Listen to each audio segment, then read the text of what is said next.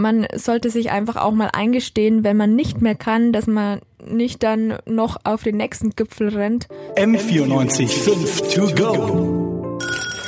So ist der Eibacker. Na, zum Gleichern. Man hört es momentan leider viel zu oft in den Nachrichten. Menschen verunglücken in den Bergen und müssen dann von Mitgliedern der Bergwacht gerettet werden. Bergwacht, das ist, finde ich, ein mega spannendes, aber auch unglaublich anstrengendes Ehrenamt. Und darüber reden heute Andrzej Potacek und Elena Neumeier. Elena hat nämlich mit einem Bergwachtler gesprochen. Elena, was sind denn die Aufgaben der Bergwacht? Ja, die Bergwacht kommt, wenn Menschen am Berg oder in Höhlen verunglücken, also eigentlich im Gebirge überall dahin, wo ein Rettungswagen nicht mehr hinkommt.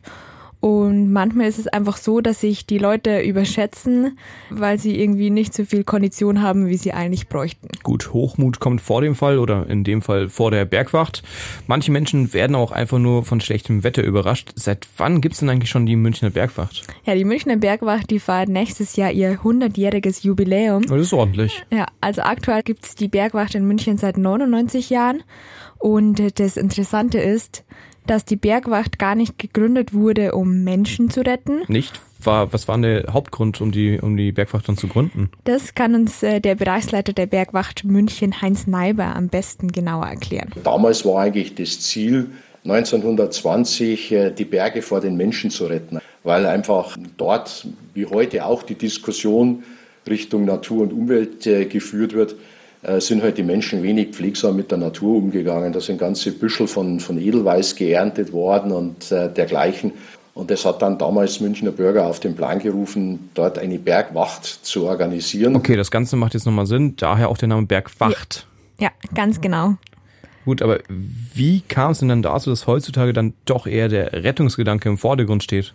Ja, das hat mir Heinz Neiber auch mal genauer erklärt. Durch das, dass man dann vor Ort präsent war und die Münchner waren halt dann in den Hausbergen letztlich präsent, äh, hat sich das sehr schnell auch in die Rettungsthematik gewandelt. Durch die permanente Präsenz ist man natürlich dann mit den verunfallten Personen in Kontakt gekommen und dann hat sich das schon sehr zeitnah zur medizinischen oder alpinen Hilfe äh, gewandelt, die Bergwacht. Also gut, ich verstehe das jetzt so, wenn ich jetzt wollen würde, dann könnte ich auch bei der Bergwacht mitmachen, oder? Ja, absolut. Also du darfst auf jeden Fall schon mitmachen, weil du über 16 bist. Yay!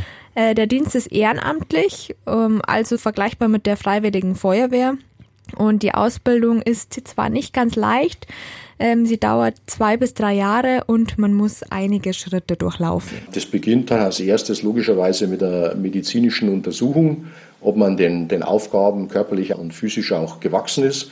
Dann beginnt das Thema medizinische Ausbildung, ein Erste-Hilfe-Kurs kurz nach dem Eintritt, dann äh, eine medizinische Notfallausbildung. Nach dieser Zeit äh, macht man einen Eignungstest Sommer oder, oder Winter, können Skifahren, können ins Bergsteigen. Also das ist, nicht, das ist ein Thema, das bilden wir nicht aus, sondern das verlangen wir einfach. Und dann beginnen die Ausbildung Sommerrettungslehrgang mit der Prüfung abschließen, Winterrettungslehrgang mit der Prüfung abschließen. Dann haben wir das Thema auch Hubschrauberausbildung. Wir haben in Bad Tölz eine eigene Trainingshalle. Dann kommt natürlich auch das Thema äh, Umwelt und Natur. Das ist auch heute nicht zu vergessen in der ganzen politischen Diskussion. Jeder Lehrgang wird für sich mit der Prüfung abgeschlossen. Wenn man die letzte Prüfung dann gemacht hat, ist man dann aktive Einsatzkraft. Gut, jetzt ähm, frage ich mich eigentlich, okay, München, klar, die Alpen sind jetzt nicht so weit weg, aber warum brauche ich dann in München in einer Stadt konkret eine Bergwacht? Ja, das ist eine gute Frage, aber München hat auch ihre Hausberge. Das heißt, die Bergwacht München ist in Garmisch, in Bayerischzell, in Brauneck und im Schlierseergebiet unterwegs. Und die Bergwachtler besetzen dann am Wochenende die Stützpunkte und äh, werden von der Rettungsleitstelle oder vom Einsatzleiter der regionalen Bergwacht über einen Einsatz informiert und dann geht's los. Ja gut, aber was ist dann unter der Woche? Sind da auch viele Leute unterwegs oder wie kann ich mir das vorstellen? Ja, das sind dann die regionalen Bereitschaften im Einsatz. Also nicht die Bergwacht München, sondern eben die regionalen Bereitschaften. Ja, okay, das ist ein mega anstrengender Job. Was für Herausforderungen bringt er mit sich? Ja, vor allem äh, spielt natürlich die Zeit eine große Rolle.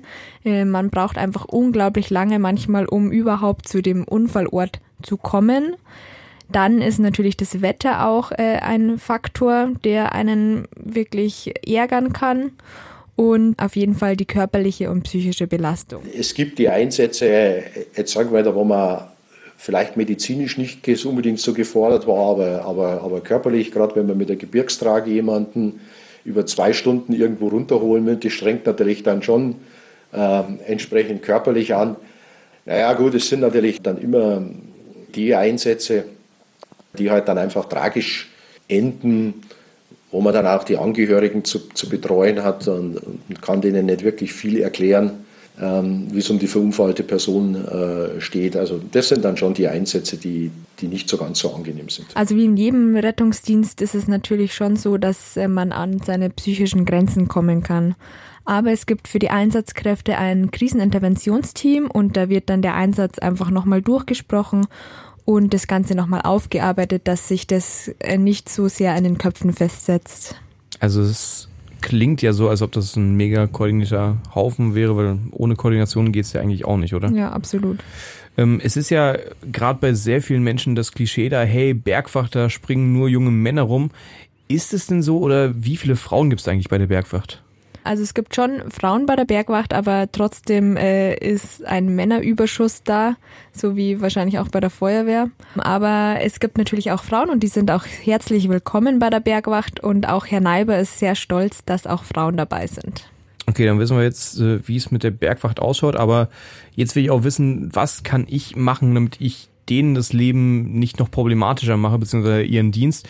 Was für Tipps gibt es konkret zum Bergsteigen, dass ich danach nicht die Bergwacht rufen muss? Einfach mitdenken und äh, Respekt vor der Natur haben. Das ist eigentlich das Wichtigste. Dann sollte man immer genug Essen und Trinken dabei haben. Genug das ist prinzipiell in jeder Lebenslage nicht verkehrt. Richtig. Dann genug Klamotten, vor allem warme Klamotten, weil es einfach in den Bergen kann es so, so schnell zu Wetterumschwüngen kommen. Dann ist es einfach total kalt teilweise oben. Und man sollte sich einfach auch mal eingestehen, wenn man nicht mehr kann, dass man nicht dann noch auf den nächsten Gipfel rennt, sondern einfach mal sagt, hey, jetzt mache ich einfach Schluss und gehe wieder runter oder ich genieße noch eine deftige Brotzeit auf der Alm und dann geht's wieder bergab. Und was auch sehr, sehr wichtig ist, ist einfach das erste Hilfeset dabei zu haben. Beispielsweise so eine Alu-Rettungsdecke, die ist echt immer Gold wert. Alu ist Gold wert. Das ist doch mal ein schöner Spruch am Ende. Also Fazit beim Bergsteigen, das Wichtigste ist einfach den Kopf einzuschalten und mitdenken. Und ich hoffe, einschalten ist auch das Stichwort für euch morgen, wenn ihr wieder M945 To Go hört. Servus. M945 To Go.